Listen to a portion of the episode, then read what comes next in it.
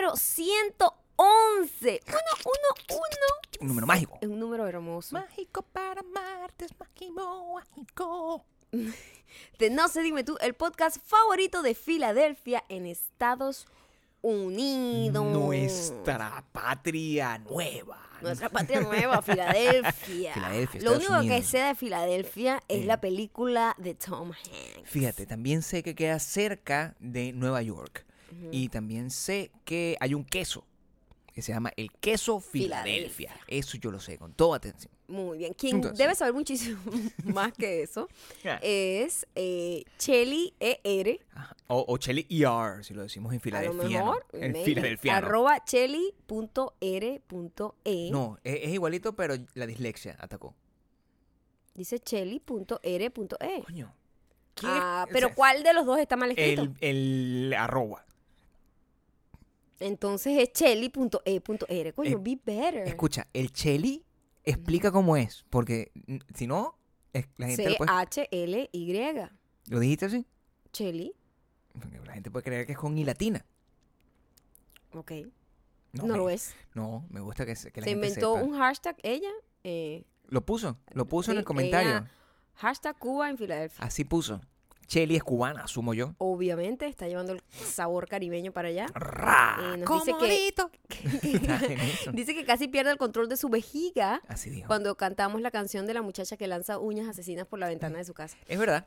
Yo creo que ese es un momento insuperable de la creación y la composición musical entre nosotros. La composición, eh, eh, pues. Porque ha evolucionado. de ella también. Si nosotros fuéramos los Beatles, ya estaríamos en el Yellow Submarine. Así ha avanzado la Así composición avanzados musical. estamos. Sí. Por cierto, estamos tan avanzados que hoy tenemos visita. Hoy tenemos visita. Hoy, martes. Estoy colaborando con una marca de accesorios increíbles que me tiene muy, muy enamorada, de verdad. Me gustó tanto que hice varias fotos.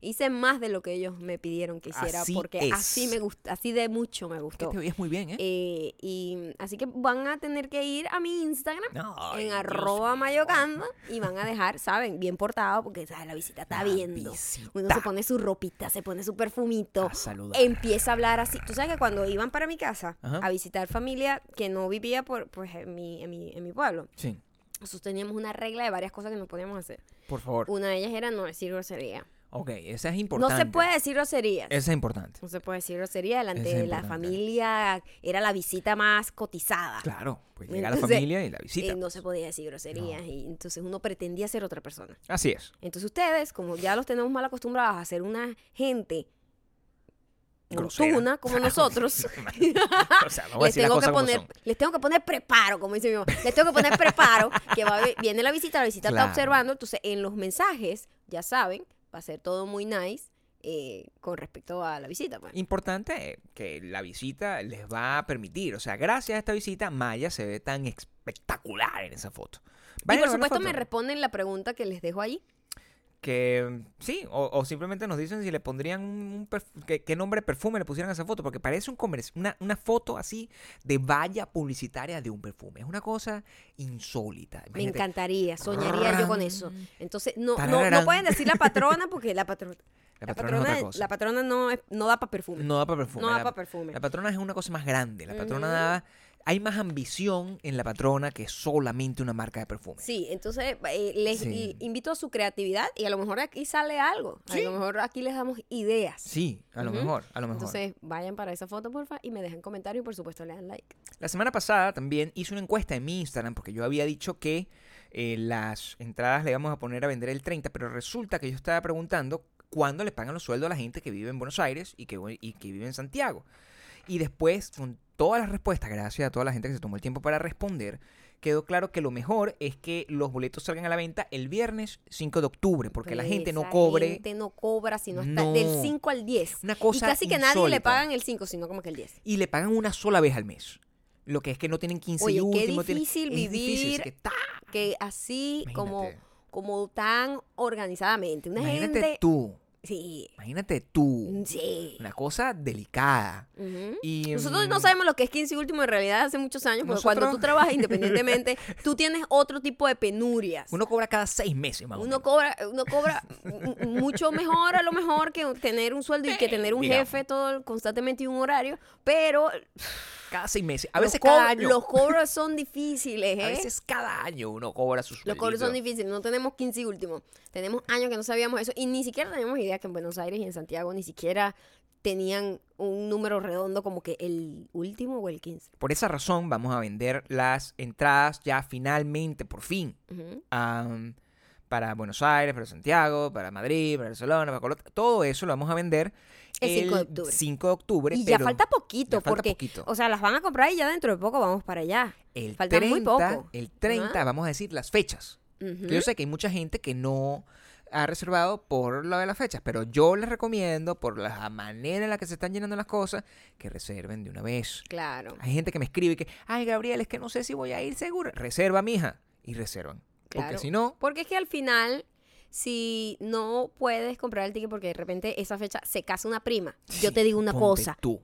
Esa prima puede que se case otra vez y Por es posible que tú y yo no nos volvamos a ver. Es posible. Entonces es preferible que no vayas a la boda de tu prima. Pero si tú de repente estás confundida y no sabes nada de la vida y dices, coño, es que tengo que ir para la boda de mi prima, entonces no importa, no, no, no hay ningún gasto en la reserva, es lo que te quiero decir. No estás obligada a comprarla. Al contrario, la reserva es un derecho, como que es un beneficio para ti Para de poder reservar un, un espacio a la hora de, de ir a comprar. Y quitarle la oportunidad a alguien, pues. Exacto. Lo bonito es que la, a tu prima.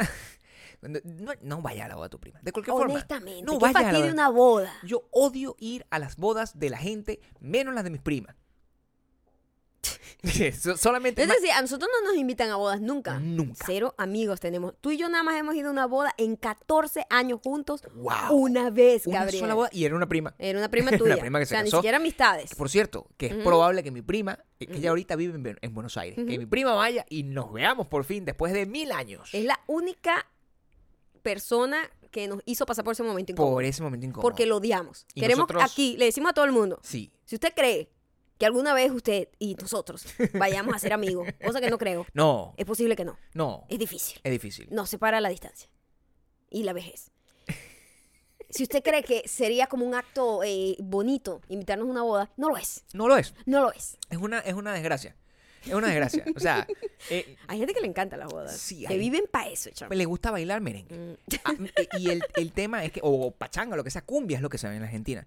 Pero nosotros que vamos a estar, o sea, es una gente que va a estar sentada todo el tiempo, no va, me- va medio a comer, no te va a criticar la comida, y por ese, por ese respeto hacia tu comida no va a comer. Y lo que va a estar seguramente sentado con tu tío. Una cosa horrible. No sé qué estás diciendo. Me coño, en las bodas, Ajá. sabes que están el tío borracho, está la- El tío borracho y están los muchachos. Y está el muchacho, ¿verdad? El muchacho. ¿En, qué, ¿En dónde crees tú que estaremos nosotros? No con los muchachos. Los muchachos No. ya no, no tenemos nada que buscar ahí. No. Ni en la mesa de los niños. Estaríamos con el tío borracho. Viéndolo emborrachar, pues nosotros no bebemos. supuesto, Solo para burlarnos del tío borracho. Entonces, eh, recapita- recapacitando en todo esto. eh, este, eh, no vayas a la boda. no vayas a la boda y entra en no sé, dime tour.eventbrite.com o el botón de Get Tickets de nuestro perfil. Y también, por favor, no olvides suscribirte a wedon'tbelong.com para que recibas el anuncio de las fechas eh, del el próximo domingo a tu email directito a tu celular, en tu correo y así pues vas a tener también el link de compra antes que todo el mundo si te suscribes ahí. Ande, hombre, gracias por seguirnos, ¿eh?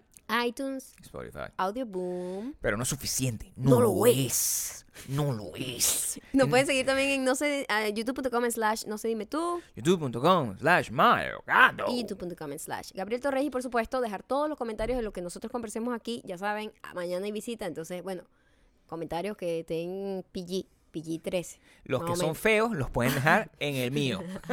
Los que tienen palabras así de, de, de, Arroba Mayocando, de coño para adelante. arroba Gabriel Torreyes, para que podamos hacerles canciones. Claro, por sabor, porque si no, no les podemos hacer cancioncita. Mira, hoy tenemos varias cosas que conversar acá, Ay, importantes. ayer. Ayer mandamos una carta. El lunes, pues. No, el domingo. Señor. Perdóname, vale.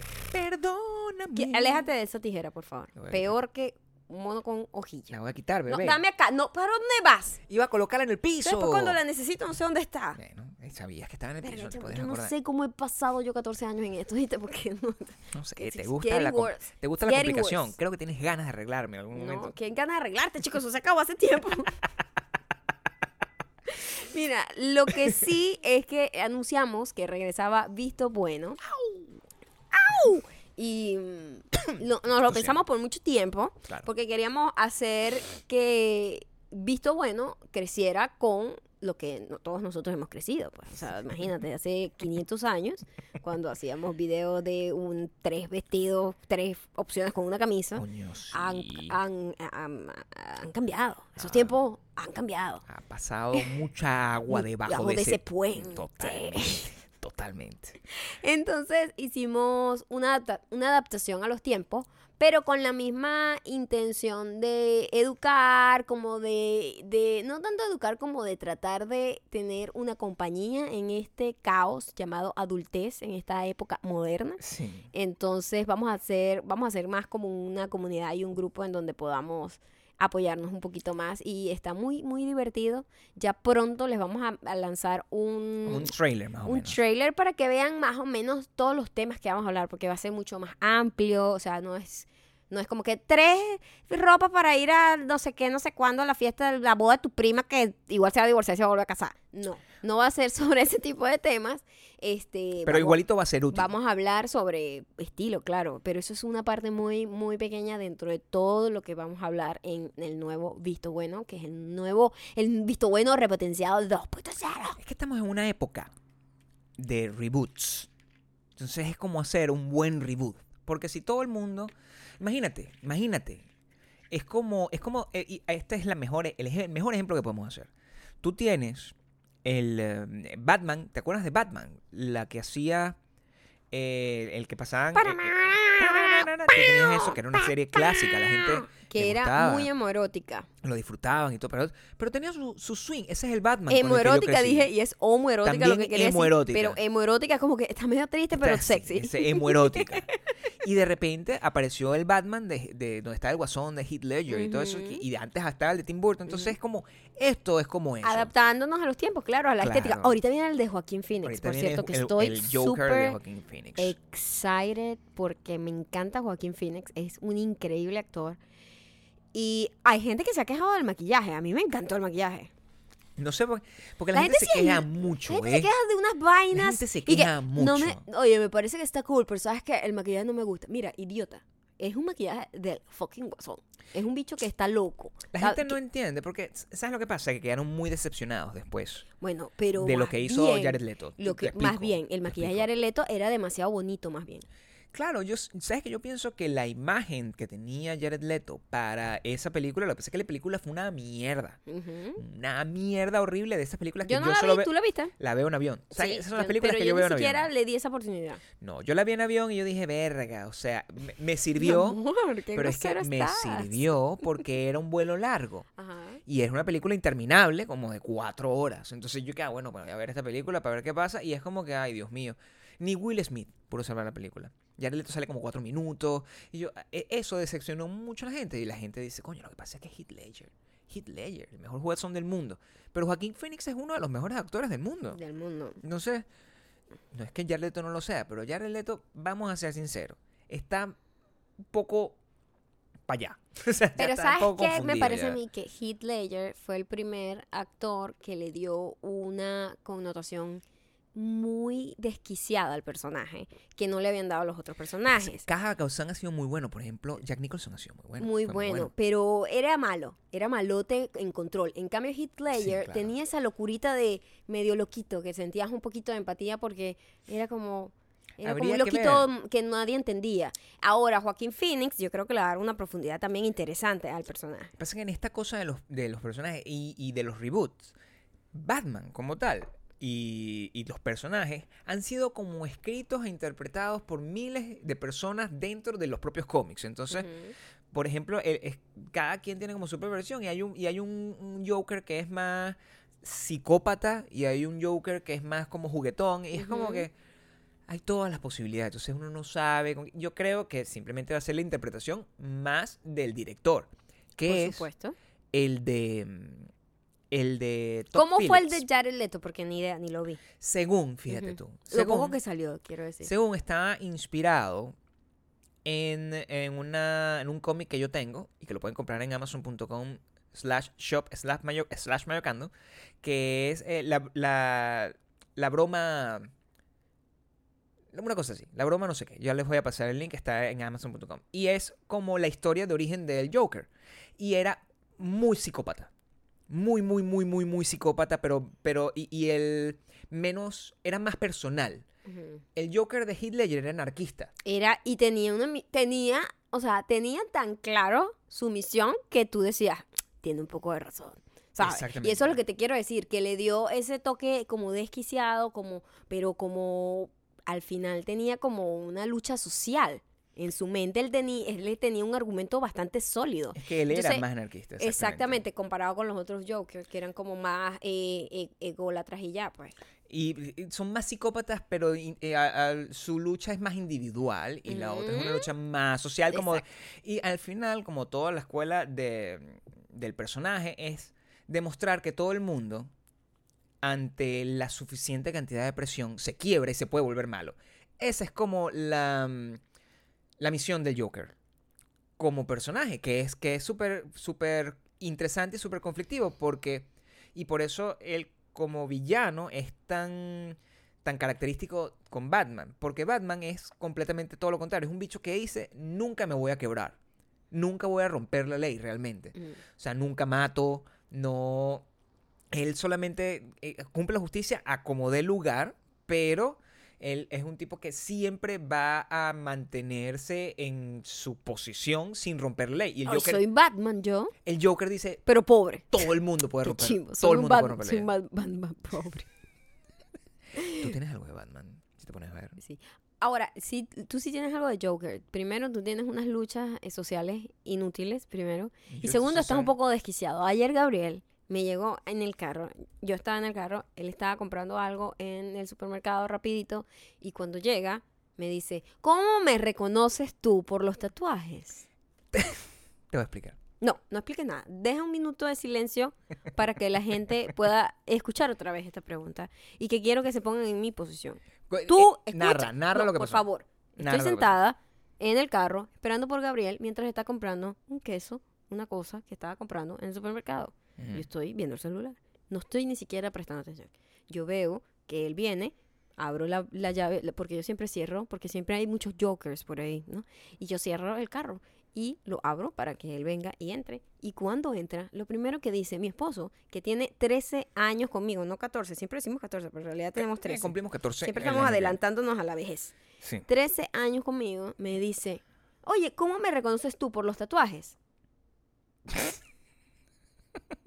Chico, ¿te, te volviste loco la vaina? ¿Cómo que cómo te reconozco? No te estoy viendo la fucking cara, o sea, te la estoy viendo por 13 años, ¿tú sabes lo que es eso? No, Eh, ¿Crees que soy tan lenta así que no voy a reconocerte en 13 años la cara? No entiendo. te voy a explicar. Explica. Cuando mm, yo me fui, eh, nosotros tenemos un tema de, que con, con- con nuestra dinámica de, de- de compras de casa. Tú, eh, yo salgo a hacer compras en un supermercado, no sé qué, o voy a comprar comida o cualquier cosa, y tú pasas el seguro. ¡Crack!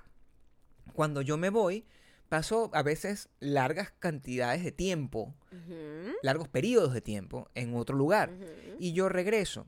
Antes yo llegaba con toda mi, mi- mi automatización, ¡crack! Y le daba como a la puerta de una, casi que la rompía porque estaba trancado y se me olvidaba. Tú, me, Porque te cuesta aprender. tú, me dijiste, Ah, te cuesta. tú me dijiste, toca la, to- toca la puerta, toca la puerta, o sea, tócame la ventana, ta, ta, ta, para saber que eres tú. Pero desde el punto donde tú estás sentada hasta donde estoy yo, asumo que tú no me puedes ver la cara. ¿Me entiendes? Es- Escúchame, yo siento que tú no me puedes ver la cara. Ajá. Entonces, lo que ves de mí es el cuerpo desde el cuello para abajo. Entonces, yo digo, Ya vaya. yo digo, yo digo, tú agarras, estás viendo el cuello para abajo mío. Y tú, lo único que tú tienes como señal de que esa persona que está ahí no es un fascineroso, es mis tatuajes. Cuando ah, te hago esa pregunta. Una pregunta. Sí. ¿Tú crees, Ah. Gabriel Reyes, que uno, el ser humano, reconoce a otra persona, a uno tiene que verle la cara? Gabriel, si tú me ves de espalda, tú no sabes quién soy yo. O sea, soy tú, yo paso de espalda así y tú dices, no, no sé quién es esa cara. O sea, ¿What? no sé. ¿Cómo no vas a saber? No me reconoce el- nada, el cuerpo, los codos, la rodilla, o sea, la ropa. O sea, si te acabo de... Te acabo de dejar ahí con la misma ropa. Ey. O sea, chamo, ya va. Quiero esto, como tarea, tarea para todo el mundo que esté escuchando esto, que tenga alguna pareja, ¿ok? Usted, por favor, lléguele hoy. Si usted quiere tener algún tipo de eh, spice, spice it up, como que darle algún tipo de, de- de acción y de picante a la relación, usted le llega y le dice, ¿cómo me reconoces tú a mí? Por los codos. A cualquier parte de su cuerpo. Diga cualquier parte de su cuerpo y usted diga si es que él, esa persona, lo reconoce por las mejillas, por las orejas. O sea, las orejas es una cosa difícil de, de reconocer, por cierto, ahora que lo pienso. Eh, Eso no funciona así en el mundo de las parejas. ¿Cómo no vas a creer que no voy a reconocer todo tu fucking torso, Gabriel? Imagínate tú que tú ves caminando a alguien, ¿verdad? Tú ves caminando a alguien por la calle, ¿verdad? Y esa persona camina como yo, se ve como yo, Gabriel, pero no soy yo yo. tengo 13 años y tengo como 150 de vida y no he visto nunca a nadie caminar como caminas tú. Pero tú nunca, dímelo, dímelo así con, con el corazón en la mano. Nunca tú has visto una persona de lejos, así como de refilón, y tú has pensado, ese es Gabriel, No. y te has acercado hasta... Porque a mí me pasa, no solamente... yo ¿Cuántas veces he tratado yo de abrir otro carro? Pero eso ya tiene que ver con tu torpeza en general. Pero es normal, ustedes que están escuchando este podcast, ustedes no se han equivocado de carro. Es decir, Carro no es un esposo. es lo mismo, es como la gente que reconoce a los perros. Yo no puedo, no tengo esa capacidad. Yo no reconozco un perro de otro, tú lo sabes. Yo no lo reconozco. Todos los perros son iguales. Tú pones un perro al lado de otro perro de la misma raza, Ujú. del mismo tamaño. ¿Cómo coño yo sé que ese perro es, es- es el perro mío? No tengo idea. Tiene que haber un trait, de alguna forma. Sí ¿Cómo? tienen sus cosas Tú distintas. agarras dos morochos, morochos jóvenes, Mm, es decir, Gemelo. recién nacidos. Gemelos, exacto, morocho en Argentina es moreno. Dos recién nacidos bebés. How come tú reconoces un bebé de otro? Para mí todos los bebés son exactamente fucking iguales. La gente encuentra, ay, ese bebé es igualito al papá. ¡Mentira! Ya, pero los bebés cuando están pequeños y son gemelos le ponen cositas para identificarlos porque los papás no saben cuál es todavía. Bueno. Ya después empiezan a tener una- algunas cosas que los diferencia. ¿Cómo me diferencias tú a mí? Yo soy muy difícil por- de diferenciar. Yo soy un tipo muy común. Por favor. Soy un tipo- por eso me pregunto, o sea, mis tatuajes tienen que ser importantes para ti. Gabriel, por favor. Yo a ti. Yo, mira, a mí me ponen nada más el muslito tuyo, si el muslito. Reconoce este muslo. Mira, si a ti te come un tiburón y solo queda el muslo, yo te reconozco. ¿cómo tú reconoces mi muslo de otro muslo? Mi muslo es... Lo reconozco completamente. O sea, eso es, es una Me irresponsabilidad sé muy grande. ¿Qué? ¿What? Es una responsabilidad muy grande. ¿Qué pasa si ahí me como un tiburón? Matan al tiburón. Ujú. Sacan la pierna del tiburón. Es lo que acabo de decir. Tú, Yo lo haga- reconozco. tú dices, Yo lo reconozco. ese muslo es de mi esposo. Por supuesto. ¿Por qué no puede ser de Ryan Gosling? Coño. Hay Ryan varias Gosling razones. no puede tener los Varias mismos muslos que yo. No. ¿Por qué Ryan Primero Gosling tiene no un puede fémur tener? un poco más grande porque es más alto. Ryan Gosling no es Segundo, más alto que yo. tiene un tono de piel distinto y un tipo de vello que seguramente es un poco más claro. Tiene muchas diferencias, Gabriel. Vamos a buscar un moreno. Un moreno que tenga mi tipo de cuerpo. Ahorita además debe ser muy difícil de identificar. Mira, Gabriel, por favor, no seas ridículo. O sea, es- la pregunta fue absurda. no Y fue yo quiero absurda. que todos ustedes hagan el, ex- el- el experimento y le pregunten a la gente que su pareja, su esposo, su novio, su mamá. Díganle a su mamá, mamá, ¿cómo me reconoces tú a mi coño? Yo llegué y me reconociste. ¿Cómo, cómo, cómo? ¿Ah? ¿Cómo hiciste eso? Para que ustedes vean cómo van a dejar sacar, o sea, van a, van a sacarlos de, de toda línea de pensamiento que tenga esa persona. Esa persona los va a escuchar de verdad por primera vez. Va a ser como, va a- esa persona va a detener todo pensamiento paralelo que tiene. ¿Sabes que uno cuando está escuchando, sobre todo un esposo que el que has estado 13 años, tú tienes un departamento en donde está como medio prestando atención, pero en realidad el cerebro está pensando otra cosa. Yo estoy pensando otra cosa. En ese momento, en tanto tiempo, por primera vez te estaba escuchando de verdad. Y dije, necesito escuchar esto porque yo creo que me están diciendo una vaina que yo me volví loca. Entonces, si usted quiere que le tomen atención otra vez, haga esa pregunta. Oye, disculpa, ¿cómo me reconoces tú? Por mi tatuaje. Esa es la pregunta más importante que te he hecho, pero que de verdad me da mucha curiosidad. Yo a ti, por ejemplo, yo no sé quién eres tú si yo te veo en la calle. No sé, no, te puedo reconocer. Si te veo, si te veo de espalda, ¿Cómo no me vas a reconocer? si te veo de espaldas, de- no sé, o sea, yo he, he tenido muchas ganas de abrazar a otra persona que tiene el pelo corto como tú. Ok. Voy por la calle y la veo de espaldas. Yo digo, "Mm, esa es mi esposa.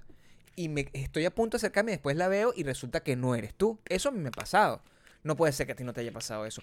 No hay nada, No. no hay una característica en mi cuerpo una, mi amor. que no pueda me las ser conozco confusa. todas de memoria. Si a ti te ponen los, una venda en los ojos, una venda en los ojos, Ajá. y te ponen Ujú. a, a Ryan Gosling, Mm. Qué vaina. a Ryan Gosling. Ryan Gosling muy alto. Inmediatamente digo, este no es. ok, te ponen a, a un enano, a Lenny Kravitz, te ponen a Lenny Kravitz. Mm. Digo, mm, tampoco es. ¿Cómo sabes si tienes los labios, los, los ojos vendados? Sí, le tocó el pelo. Le tocó el pelo y dice que no es. No puedes tocar. ¿Cómo, ¿Cómo que no puedo tocar? Lo único que Tengo los ver... ojos vendados. Ok, ok. Voy a tocar. Tienes solo la oportunidad. Hacen una cosa ahí, Ah. me meten dentro de una caja. A mí, a Ryan Gosling y a Lenny Kravitz. Y lo, Las rodillitas, te las reconozco, lo único que puedes ver La rodillita. es la rodillita. Te lo juro que la reconozco a leguas. No puedes. Te lo juro. Te lo fucking juro. O sea, no necesito entonces tatuarme como muestra. No, no. Porque en estos días Ujú. pasó en televisión, eh, ocurrió un crimen horrible. entonces, Y el sospechoso era un, decían, y las, todas las características, porque esa es mi preocupación.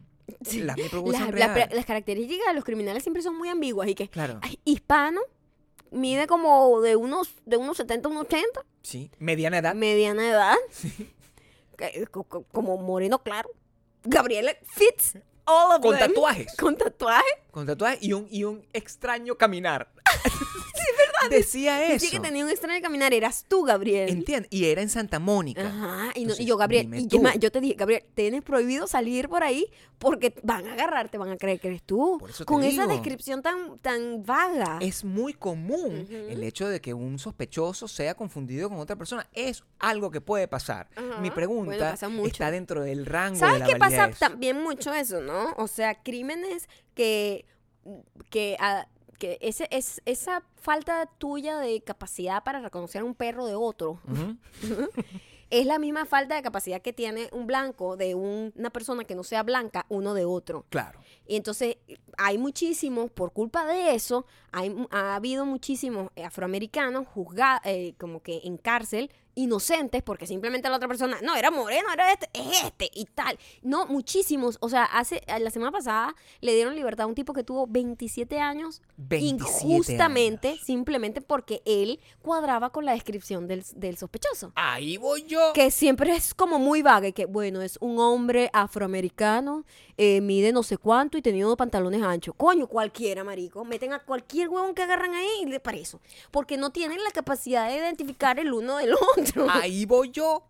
Ahí voy yo. Entonces, ¿qué, qué, qué es lo que puede pasar? O sea, Ujú. en, en un juicio, algún abogado que me esté escuchando, si ustedes agarran y me agarran a mí eh, preso como sospechoso de un crimen, el del crimen que vimos la semana pasada, porque tengo todas las características, hasta el extraño caminar, El extraño caminar fue lo que más me dio risa. llaman a mi esposa de 13 años y le dice, usted puede reconocer que esta persona es inocente, es su esposo. Le reconoce las rodillas. Esta es la foto de las rodillas. Tú puedes agarrar y decir, Totalmente, yo digo, ese no es. pueden creer un, la ley. En realidad ahí tendrían, tendría la mejor coartada porque tú y yo estamos las 24 horas del día juntos. y yo le diría, pues, eh, mira, no, no, él no hizo nada, señor. Sí, Lo o sea, único que hizo fue comprar un quesito en el supermercado y cuando volvió estaba confundido y me dijo, ¿cómo me reconoces tú como los tatuajes? Ahora que lo menciono, señor, a lo mejor en ese momento él no estaba realmente comprando queso, sino que estaba cometiendo un delito y por eso me dijo, coño, ¿será que lo de los tatuajes me delató? Ahora que Es lo pienso me deja preocupada. Menos, ponte tú a ver. ¿Cuánto tiempo me fui en ese Te tardaste entonces? demasiado, ¿viste? Pero es que había cola.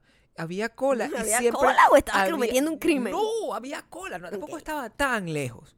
Y además ahorita, últimamente, tengo como... O sea, mi mundo, desde que yo cumplí años, mi mundo envejeció completamente. Es como, Obvio. es como que yo ya no estoy en la parte donde es confuso. donde, ay, ese muchacho, ya nadie me llama muchacho. No, ya eres señor. Ya soy señor. Ya soy señor de todo, con toda la ley. Y yo me veo joven cuando me veo en el espejo. Pero cuando yo salgo a la calle no es la sensación que tengo. Los niños como que se paran derecho cuando me pasan por el lado, como, "Ah, no, el señor. Y cosas. Por favor, Gabriel, tú eh, respeto Toda. lo menos que tú transmites. Todas esas cosas pasan. Y además, ya el contacto que yo tenía, yo, por ejemplo, el encanto, el encanto que yo tenía con las cajeras Señoras. Jóvenes, Ah, jóvenes. ya no lo tengo. Ok, con la señora sí tiene. Eso fue lo que pasó. Estaba yo comprando papel toalé. Y había una señora que tenía, estaba revisando el papel toalé. Mi reacción inicial fue quejarme. Mm, Porque la señora estaba justamente con el papel toalé Porque que Gabriel yo es un quería. viejo gruñón que cree que el mundo le pertenece y nadie puede estar en su camino. Pero bueno, yo iba para allá porque esa señora estaba ¿Te ahí. puedes calmar un poco? La señora, yo me estoy acercando, estoy buscando la manera como de ¡ah! sortear la situación para agarrar. el- y cuando estoy agarrando el rollo de... ¿Cuántos trae? 12. 12. 12 rollos de papel toalé. La señora me dice, oye, no me dice hola mijo, no me dice nada de eso, me dice, oye, pero esta es tremenda oferta. Si compras dos, te salen 11.99. ¿Sabes a quién nunca le dirían eso? Esa señora jamás le comunicaría esa información a un niñito como de, no sé, 18 años. Ah. Porque diría, este tipo de vaina, se- de vaina compra un ro- de vaina compra cuatro rollos. Exactamente. ¿Entiendes? O sea, pero ese rollo de ahor- ahorrativo te vio la cara y dijo, este hombre necesita mi ayuda. Terrible. Este señor está como yo tratando de sacar, de ahorrar, de traer cuponcitos y vainas y, y vales y cosas y premios. Por eso te lo dijo. Eso te no dijo lo peor. viejo en tu cara. te dijo Eso no es viejo. lo peor. Ojalá eso hubiese sido lo peor. Lo peor es que yo agarré los dos rollos y me los llevé. Agarré los dos rollos y me los llevé a la cola. No se puede, mi amor. Estamos. Yo desde hace tiempo ya estoy del otro lado y por eso se me hace difícil creer que tú eres capaz de reconocerme en todas las circunstancias porque siento que he cambiado mucho desde hace dos semanas para acá. Yo te veo. Yo te... Por favor, Gabriel. Por favor. Por favor. Yo, yo, además que uno no conoce realmente a nadie, nunca. Em, hubo una noticia que salió ayer, que era sobre The Bachelor. Tú sabes que cada vez que sale una noticia que dice The Bachelor o Kanye West, de verdad que deberías ir Eminem. a jugar como canasta con la señora que te ofreció la oferta de los rollos. Para que sigas con estos temas con ella, ¿eh? yo hago clic. No con la señora, sino Con en la noticia. Noticia de Bachelor. Y lo que descubro es que en Bachelor Vietnam, Ok. una de las concursantes estaba concursando por el amor del, Del soltero soltero. codiciado. A mitad de camino, llegando a la final, decidió confesar su amor por otra de las participantes. Oye, ¿qué tal? Un cambio un poco de planes ahí. Nunca reconoces a las personas.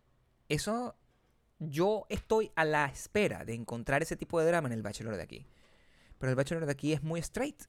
No pasan ese tipo de cosas, no pasan ese tipo de vueltas de tuerca. Yo estoy esperando cosas que me hagan sentir que la vida ah, tiene de nuevo sentido, porque ya yo siento que la vida se me está apagando. Dios mío, pero qué drama. Es cierto. lo peor es que tengo los ojos vidriosos mientras se lo digo. Y la gente cree que yo estoy actuando. Y en realidad estoy súper triste. Estás muy triste. Bueno, hay cosas que te puedan emocionar. Por ejemplo, la pizza hamburguesa. ¿Tú viste esa cosa? No la vi, pero está anotado aquí. Me imagino que tú me vas a echar todo el cuento. No, honestamente, lo único que vi es que se inventaron, como se suelen inventar en este país, la pizza hamburguesa. Y la gente, como que finalmente, por fin, después de mucho tiempo, está diciendo, oye, ¿Por qué no paramos? no hemos llegado como muy lejos. Ellos tienen la pizza taco. Todo lo unen. Es un asco. Yo te iba a preguntar a ti, como una persona consciente, tu opinión sobre la pizza hamburguesa. Es una terrible idea. La pizza es una excelente idea. La hamburguesa es una excelente idea. Listo. Eso es todo. ¿Qué tiene de malo la pizza hamburguesa? ¿Qué tiene de bueno la pizza hamburguesa? ¿Qué significa una pizza hamburguesa? Es una hamburguesa Sí. que tiene, en vez de un pan de hamburguesa, un pedazo de pizza con pepperoni y queso. Ah, ok. Y En forma de hamburguesa. a ver, a ver. Tú no has visto la pizza hamburguesa. No, No te la he mostrado. no me por- interesa. Pero es que Una de las cosas que más deliciosa hace la hamburguesa es su pan fluffy y delicioso. La pizza es un poquito menos fluffy que un pan. O sea, no tiene sentido. Ey, ya va. ¿Qué? Bill Cosby Ay, Dios mío, ¿qué pasó? supuestamente tiene un mental, un, desorden mental sexual. Está buscando las pizzas hamburguesas y me sale Bill Cosby. Coño, pizza, hamburguesa, Bill Cosby. es que estaba en los momentos. Guay. Y, y- y Bill Cosby es como lo más importante. Ya la pizza hamburguesa se fue. La pizza hamburguesa no, no, no fue mayor. Aquí está. Es que es una hamburguesa. Es de 40 pounds. ¿Ah?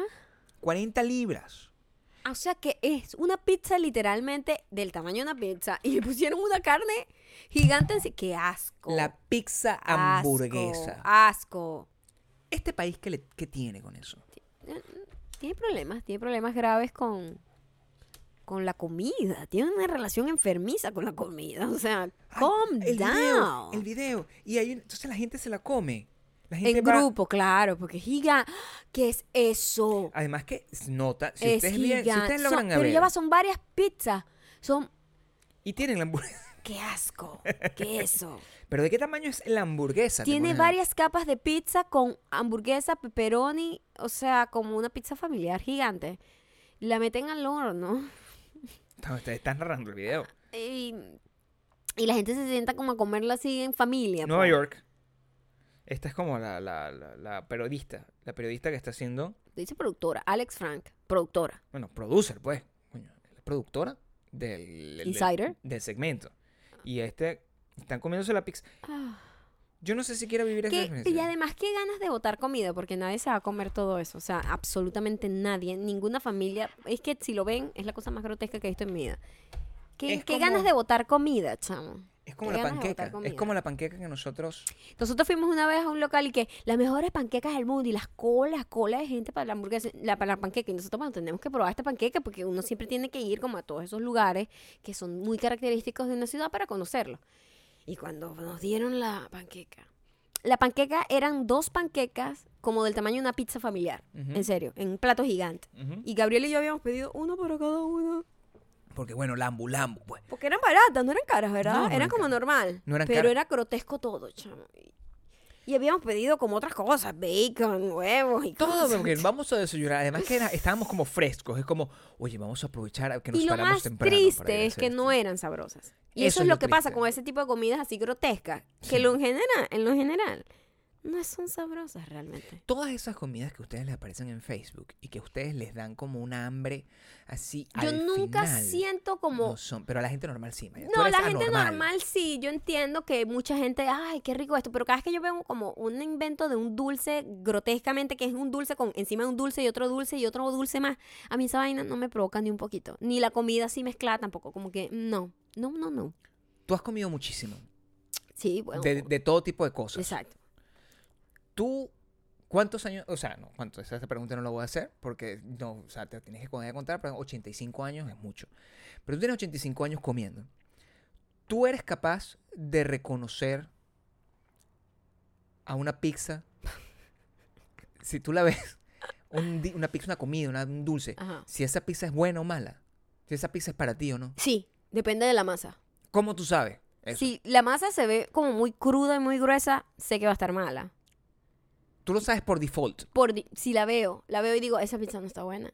Y el queso tiene que estar totalmente derretido. Si no está totalmente derretido, no está buena tampoco. Si el queso es amarillo, Mm, terrible, mala, la peor pizza del mundo. ¿cómo tú reconoces si una hamburguesa es mala o no, Maya?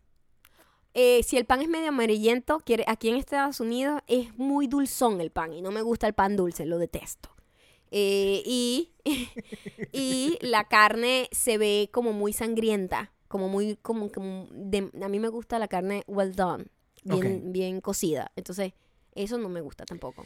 Y se le ve como pedazos de grasa excesiva a la carne, entonces es, es como una carne como, como, de, como de supermercado, como que no se ve homemade. No sé. Sí lo reconozco. Yo veo la comida y sé que va a saber mal. ¿Qué? ¿Tú sabes lo peor que has comido aquí? Tú lo, tú lo puedes recordar. Lo peor que tú has comido en Estados Unidos. ¿Cuál ha sido tu peor? Nosotros recuerdo que teníamos un, un lugar Era como en Chicago. Que había sido la peor comida. Que era la peor comida que habíamos tenido en nuestra vida. Yo creo Sí, que fue. en un lugar que queda era- cerca de Millennium Park. Era turístico. Sí. Y supuestamente nosotros habíamos investigado.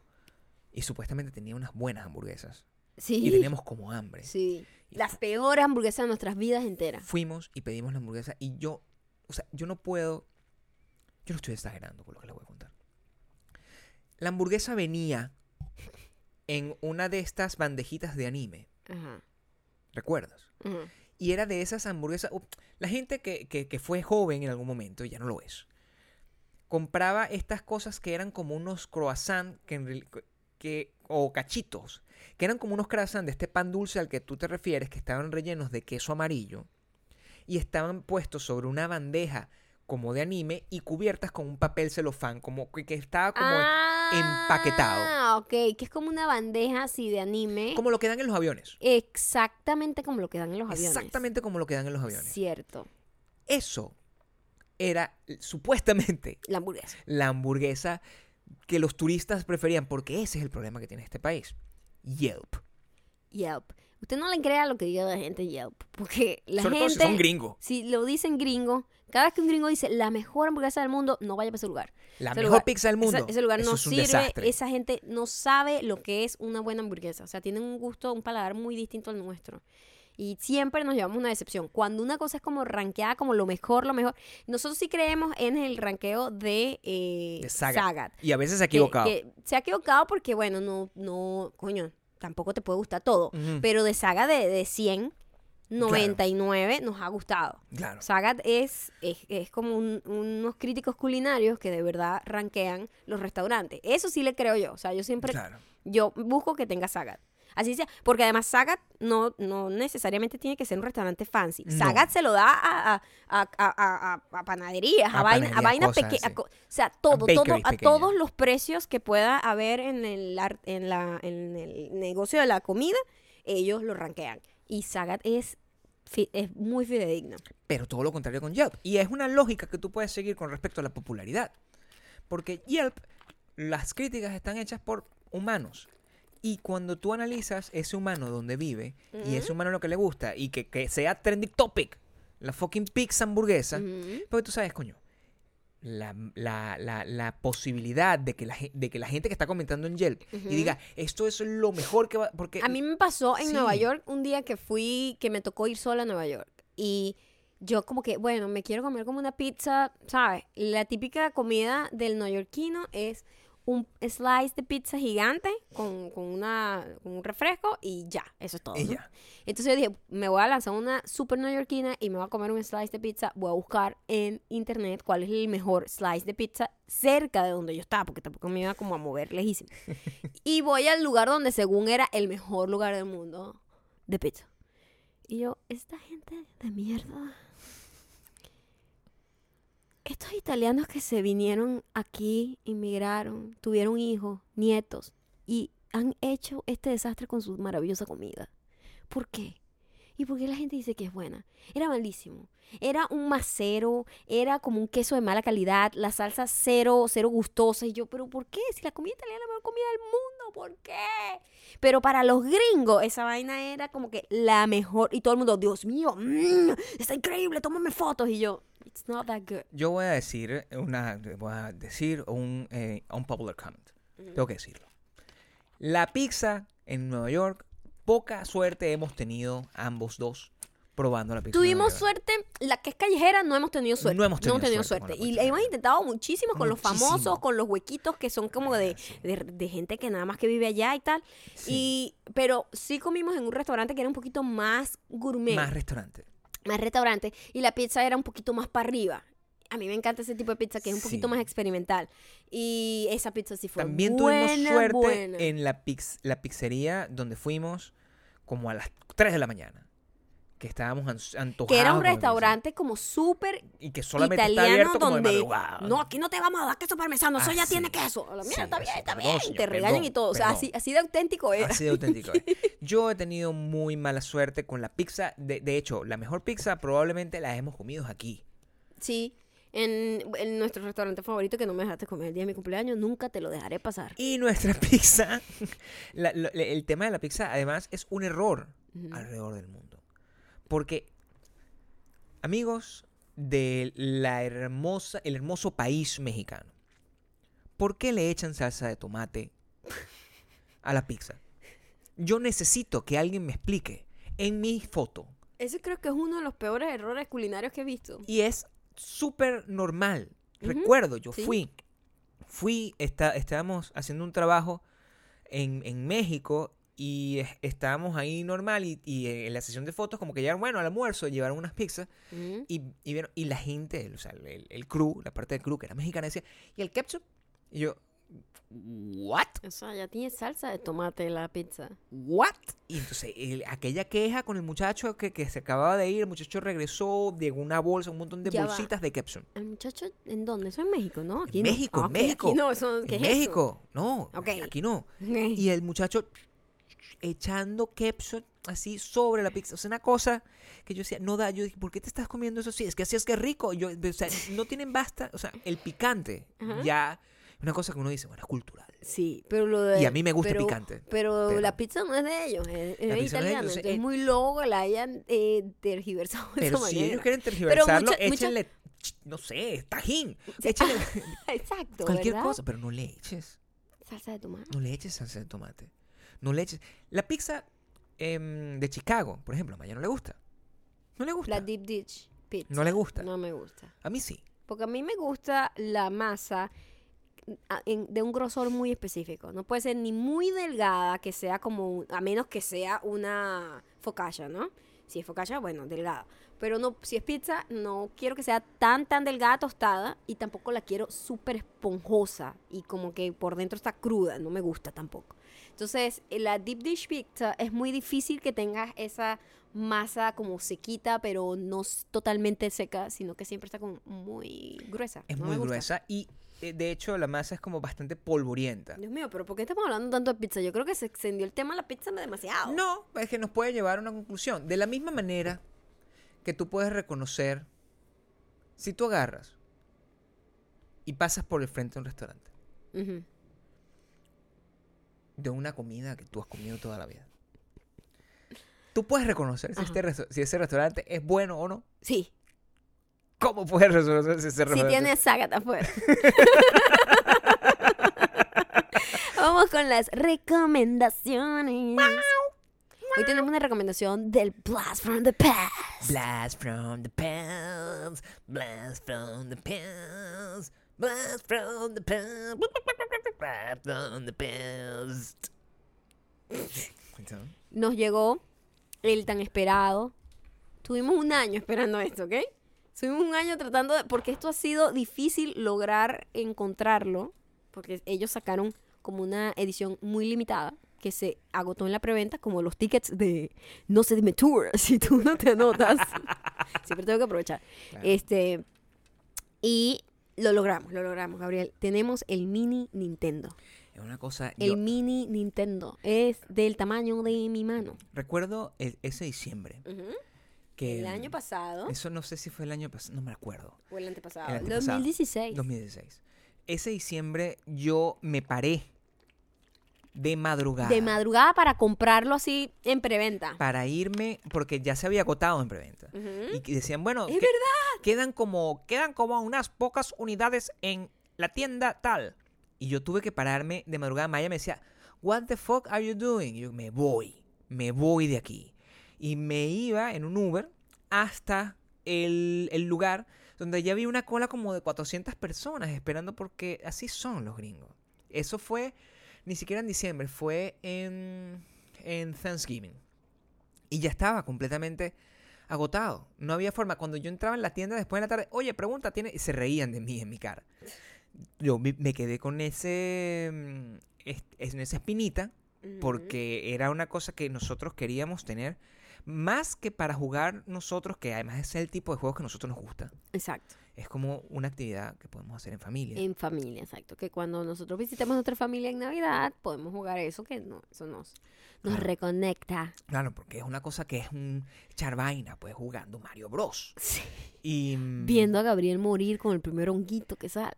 Es La- divertido verte fracasar tan fácilmente. lo compramos.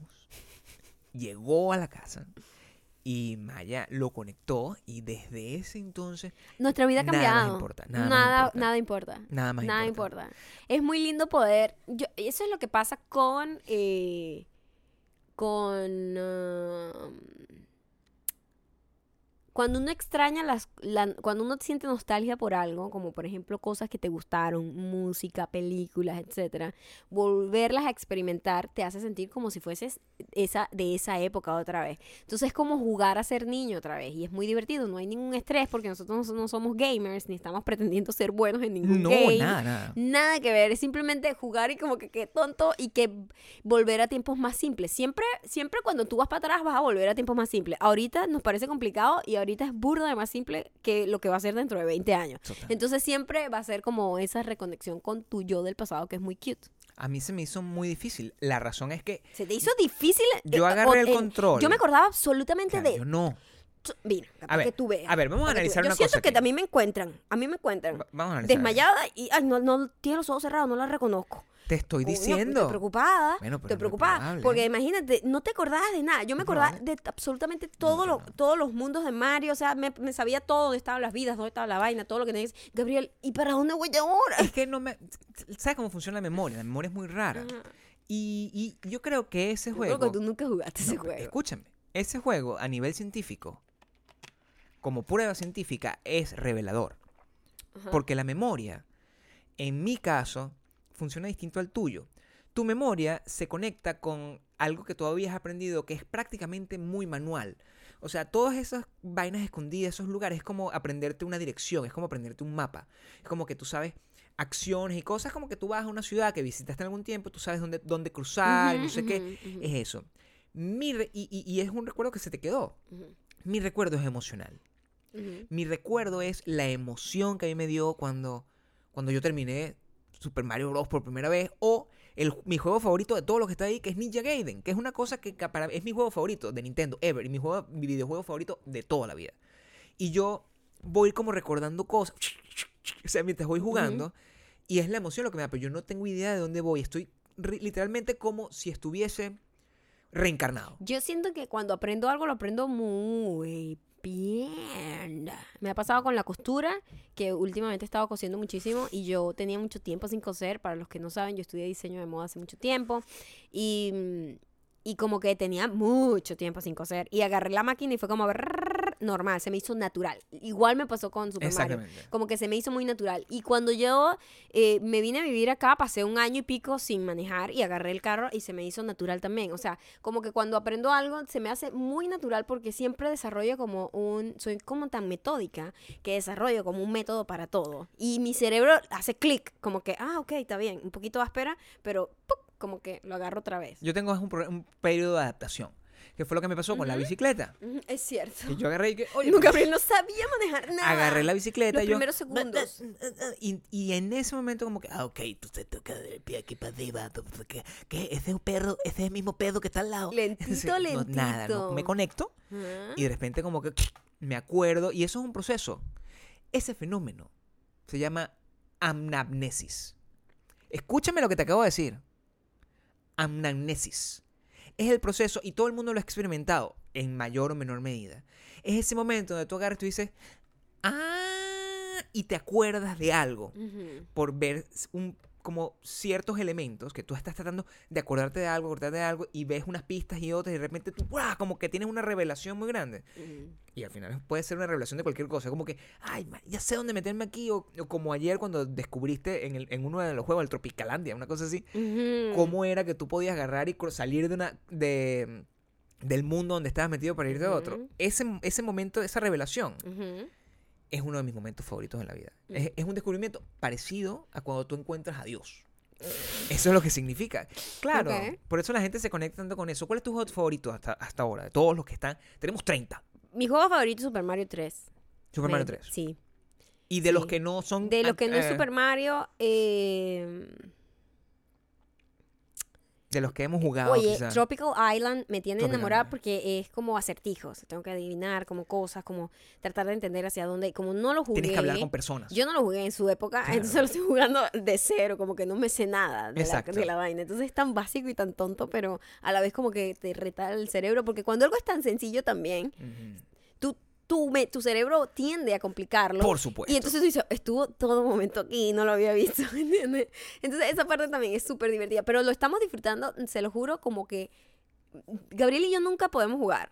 No, tenemos tiempo para eso. Nunca hemos tenido tiempo para o sea, nada. no, nosotros no podemos jugar nada que sea competitivo. Ah, no, eso es una pesadilla. Eso es una pelea Eso segura. es destruir nuestro Nosotros matrimonio. romper las cartas de uno. ¡Ah!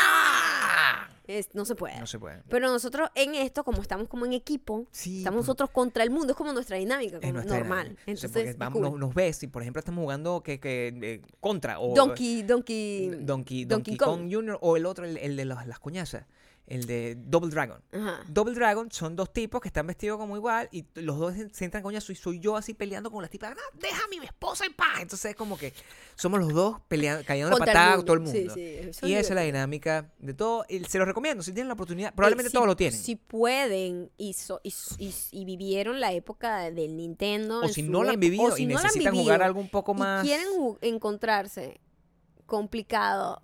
O sea, eh, com- Quieren encontrar simplificar su vida. complicaciones en la simplificación de un juego. Sí.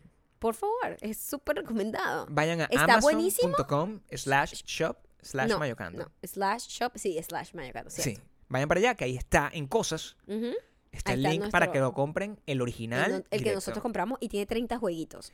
Los tiene, tiene Super Mario 1, 2, 3 y tiene un montón no, no, de jueguitos. Donkey Kong 1 y 2. Tienen varias cosas. Contra eh, Castlevania. Ice Climber. Sí, También me Castlevania. gusta. Tiene todo, este- tiene Punch Out, que Maya, experta en bolseo, fue noqueada rapidito. En dos segundos me mató ese bicho. Ok. Total. Dale. Ahora vamos con los comentarios. Esto está muy largo. Eh, con uno de los dos. Ujú.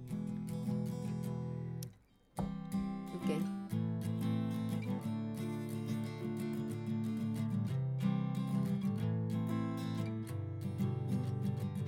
Este comentario llega gracias a Vanessa Coy. Vanessa Coy. Es como un pez, el pez Vanessa. Cuando los conocí en el Minagri, quería contarles, pero entre la emoción y el corre, corre, no lo hice. No lo hice. Como muchos os conocí por visto bueno. Pero la situación en la que los descubrí fue bastante particular. Bastante particular. En ese momento de mi vida, mi mamá y yo estábamos en una muy mala situación. Mala situación. Situación. Estaban a punto de echarnos del apartamento del que se estaba volviendo su ex esposo. Y él nos canceló todos los servicios de la casa como el aire Maldita mujer. acondicionado Maldita mujer. en Maldita mujer, Maracaibo. Maldita mujer. Maldita mujer. Maldita mujer para ese ex de tu mamá. Maldita mujer. Maldita mujer, maldita mujer, maldita mujer, maldita mujer, maldita mujer. El maldito les cortó el aire acondicionado, el internet y el cable. Maldita mujer. Maldita mujer. En una de las muchas noches en vela en las que solo me quedaba hacer zapping de los cuatro canales que recibía la Solo antena. canales. Apareció visto bueno ¡Wow! y yo no podía creer lo que estaba creer. viendo. Como a las 3 de la mañana. Maldita mujer.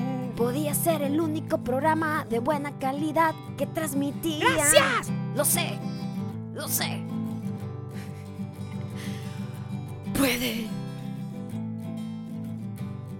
Vale, vale, pero ahí. Puede que suene muy dramático, pero realmente fueron lo único que lograba entretenerme entre todo eso y ayudarme a ver que con cosas simples se podía hacer algo genial. Genial.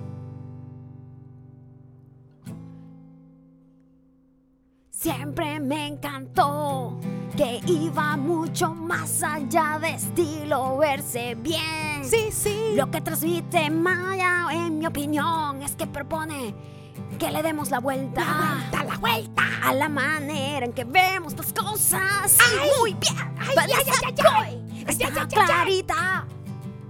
Pero ya Vanessa Coy además está en Miami pasando calor, pero con gusto, con gusto. Con gusto. Mucho mejor que cuando tenía que verme a las 3 de la mañana. Ya no la ve a las 3 de la mañana. Pasa calor, con gusto. No porque le cortaron el cable. Ahora no se escucha, pero es igual. Está con calor también. O sea, pasó de Maracaibo a Miami. Digo, hace burda de calor en Miami, pero Esta mujer, maldita mujer. esos aires sí están polluos. el extra de tu papá. El Ex. ex. El ex de tu mamá. Es una maldita mujer.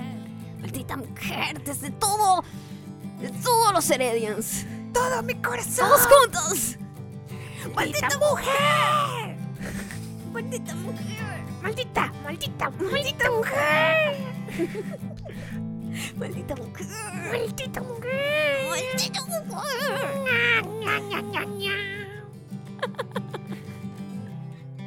Oye, qué maldita mujer, de verdad. Es la reina de las malditas mujeres. Es el, El ex de tu mamá. que le quita el aire a la gente en Maracaibo. Merece la muerte. ¡La muerte! o Carmelo no lo reconozcan en la calle.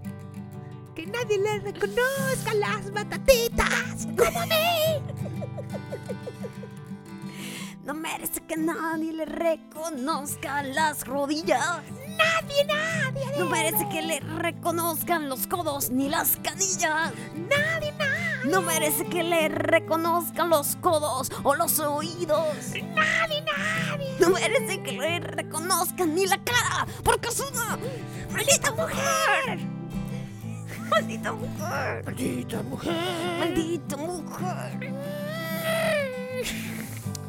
Bueno, por cierto, merece la muerte en el mundo de Bakú, que es un mundo lleno de fantasía e ilusión. En el mundo normal no le estoy deseando la muerte a nadie, quiero que quede claro, porque son un poco fuerte. Una pregunta. Ajá, Si esa persona la mataran de verdad, exacto. por lo que tú estás No es mi diciendo, culpa. La verdad no es mi culpa, primera vez que escucho Y eso, dice- existencia. el asesino es una persona morena, morena clara, Y pana, no muy bajita, y pana, está, tamaño promedio. tamaño promedio, De caminar, extraño, exacto. o un extraño caminar.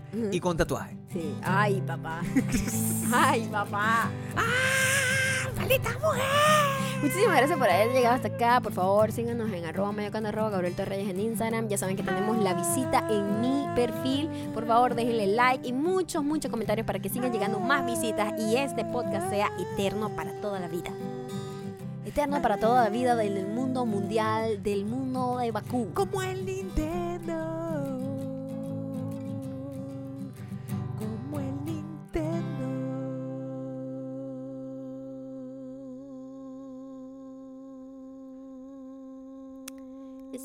¿Eso quiere decir que tú no me reconoces las bataticas a mí?